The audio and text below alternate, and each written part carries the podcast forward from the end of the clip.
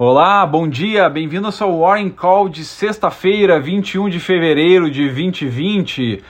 Estamos com um boom market para as tech giants americanas. É, o valor combinado das cinco maiores empresas americanas de tecnologia já subiu quase 2 trilhões de dólares nos últimos 12 meses. Isso é basicamente todo o valor do mercado de ações alemão, então imagine só, os alemães não são fracos. Alphabet, Amazon, Apple e Microsoft, que são quatro dessas cinco, já valem cada uma um trilhão de dólares. Esses valuations implicam o dobro de lucros de cada uma na próxima década. Veremos então como elas irão responder. Será que eles vão entregar esse resultado que já está no preço? Como é que elas irão reagir se as multas que hoje elas sofrem, que são apenas 1% do resultado delas, eh, começarem a crescer para 5, 10, 15, 20%? Então, essa é a grande questão. Será que elas serão quebradas? Será que teremos uma nova visão sobre monopólios? É, a, digno de, a título de comparação, você pode comparar o, o, a quebra do monopólio do Rockefeller, que dividiu a, a grande empresa dele em 40 empresas diferentes.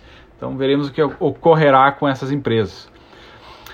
A Bolsa Brasileira estão sendo dias de montanha russa. Aqui está andando de lado entre os 114 e 100 mil pontos. Os balanços de Marfrig e Petrobras trouxeram alegrias ao mercado de ontem, enquanto outras decepcionaram, como Ultrapar, GPA e Gol.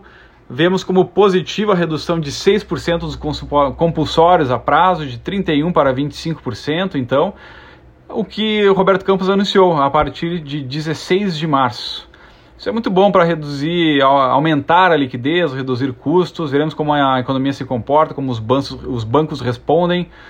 Já na, no caso da, do mercado acionário americano, encerrou em baixa, devolvendo o retorno de quarta-feira na quinta. Veremos como se comportará hoje, com os indicadores de PMI saindo frescos do forno em meio ao coronavírus. Já os juros brasileiros terminaram em alta, com o dólar subindo com força. É, parece ter sido penalizado pelo dólar, que segue renovando recordes, bateu 4,39 no dólar futuro.